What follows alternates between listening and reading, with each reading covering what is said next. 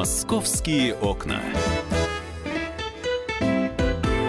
Продолжаем в прямом эфире радиостанции «Комсомольская правда» обсуждать события жизни столичной, ну и личные драмы тоже обсуждаем, поскольку каждая из таких историй вполне может стать э, сюжетом для фильма или сериала. Э, не так давно э, завершилась, ну, можно сказать, да, с такой вот эмоциональной, может быть, и юридической точки зрения, история Елены Спаховой, и это та женщина, которая выкрала ребенка, потом пыталась его выдавать за своего. В общем, э, довольно бурно обсуждаемая история, за которой внимательно следил специальный корреспондент московского отдела «Комсомольской правды» Александр Рогоза. И вот сейчас Саша пришел к нам в студию с еще одним похожим сюжетом. Саша, я приветствую тебя. Да, Здравствуй. Привет. Слушай, ну прежде всего в истории со Спаховыми, почему все, ну многие вставали на их сторону, ребенок два года воспитывался в семье, считал мужчину и женщину, папой и мамой. И вот это был его мир. И тут его из семьи изъяли. И, конечно, многие как бы, ну, оговаривались так. Да, она преступница, да, она нарушила закон, но давайте хотя бы вот ради ребенка оставим все как есть. И вот э, та история, которую я расскажу сейчас, она похожа тем же, что два года воспитывали чужого ребенка, но тут очень много но. А, на прошлой неделе, кстати, эта история всплыла.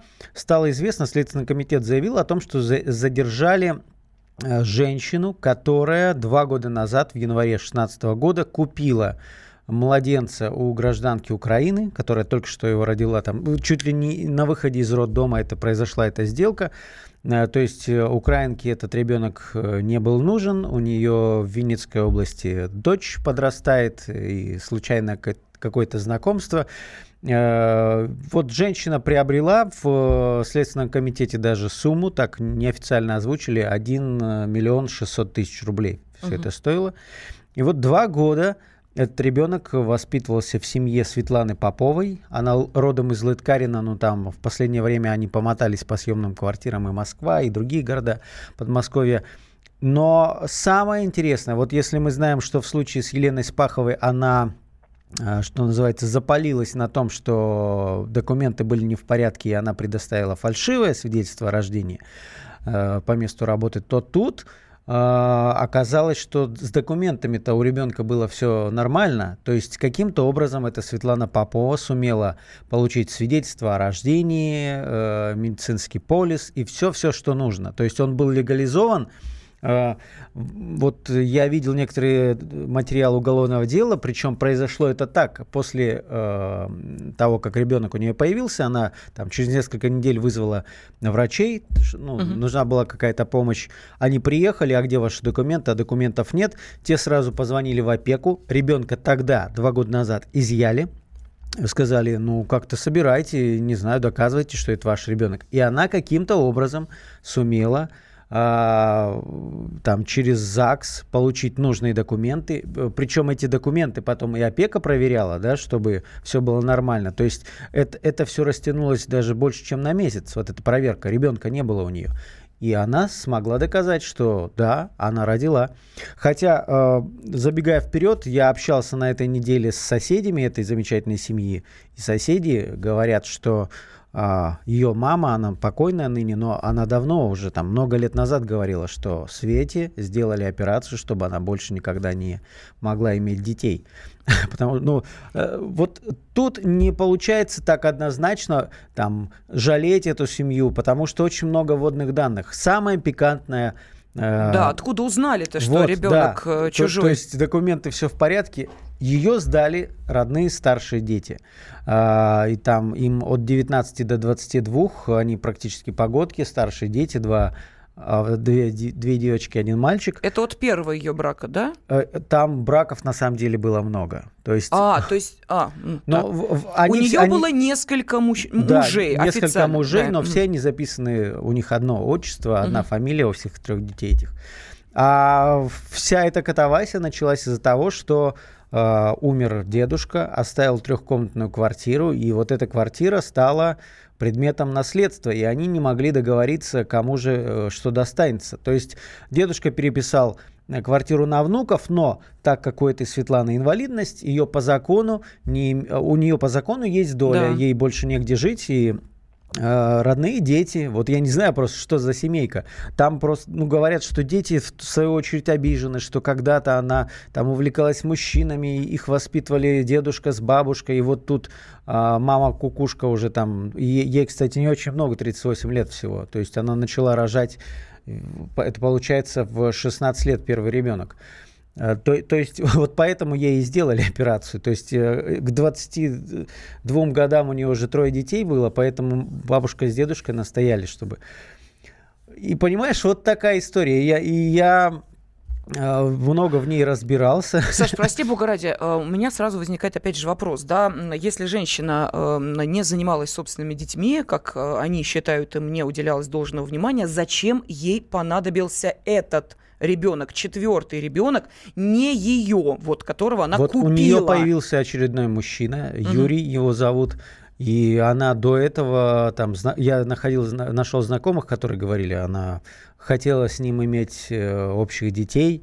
Причем Юра, ну, он такой, ну, безработный официально певец в церковном хоре. Ну, собственно, uh-huh. в этом э, это нормально. То есть он не священник, но просто вот, видимо, uh-huh. хороший голос человека, он иногда подрабатывал вот этим. А, Юра хотел, чтобы у них был ребенок. Они, она случайно встретила эту гражданку Украины, которая призналась, блин, вот я забеременела, а не знаю, что делать. Дом, дома меня как бы не примут, там ребенок у меня уже есть. И она ей предложила, давай вот как-то. Причем сама эта Светлана, она опровергает, что была вот сделка прям Угу. Вот ну, тебе деньги, деньги из рук руки, да. да. Угу. Она говорит, ну я помогала там на продукты, там иногда мы ходили в кафе с этой девочкой, кормили ее, а, вот. А гражданка Украины, она признает, да, что она путается в суммах, но признает, что да, мне дали за это деньги. В общем, сейчас адвокату Светланы, конечно, надо будет доказывать, что все было не совсем так. Но в сухом остатке мы получаем историю, когда женщина непонятно как оформила эти документы. А, сейчас, э, получается, проходит по уголовному делу биологическая мать. Это угу. женщина, покупательница, условно так ее назовем. А, а, а муж? Самое интересное, что муж скрылся. Он пока проходил по делу только как свидетель, э, но когда его попытались вызвать на допрос, выяснилось, что он не берет телефон, непонятно, куда он уехал, и, ну, при, при определенном раскладе, естественно, он может превратиться Соучастник, в конечно. соучастника. Ну, потому что сложно э, предположить, что два человека, живущие бок о бок, э, в там, прямом смысле слова, знаешь, не замечают... Юридически есть момент такой, что по, по Конституции у нас есть право у каждого из нас не давать показания на своих там супругов, близких родственников, но если следствие докажет, что эта сделка условно финансировалась там из его денег, если он э, вел переговоры, а, он, конечно, может стать соучастником. Там вот женщине это и грозит, об, об, обеим женщинам по статье э, торговли несовершеннолетними до 10 лет, но он, угу. как соучастник, может чуть меньше получить. Ну, она же инвалид, будет, наверное, послабление, если вдруг Конечно, да, у нее есть а,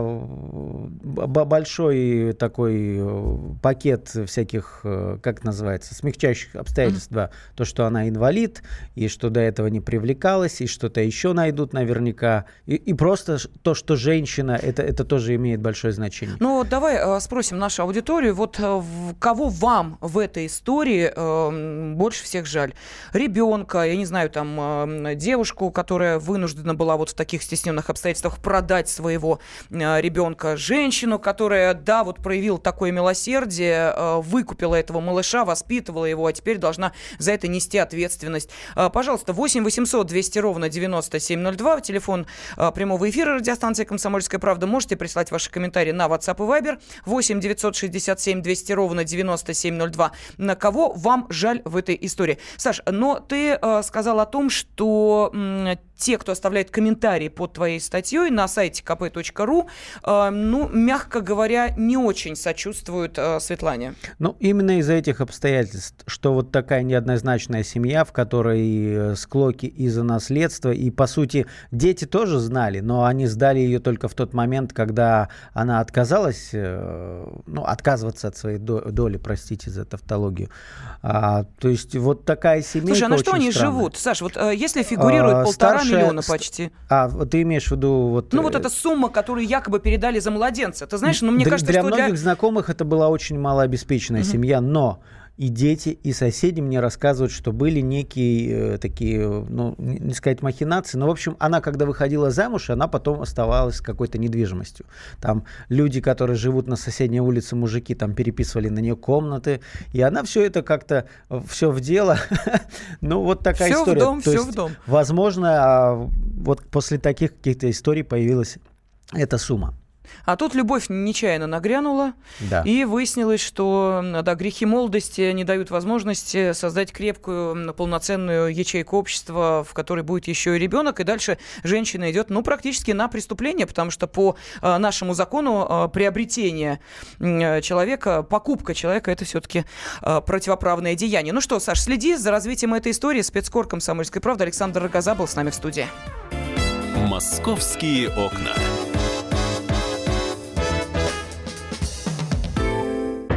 Мигранты и коренные жители.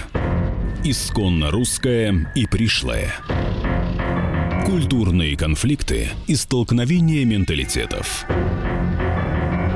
Пресловутый НАЦ-вопрос встает между нами все чаще и острее. Ставим его ребром на радио «Комсомольская правда». Программу «Национальный вопрос» слушайте каждую пятницу после 7 вечера по московскому времени.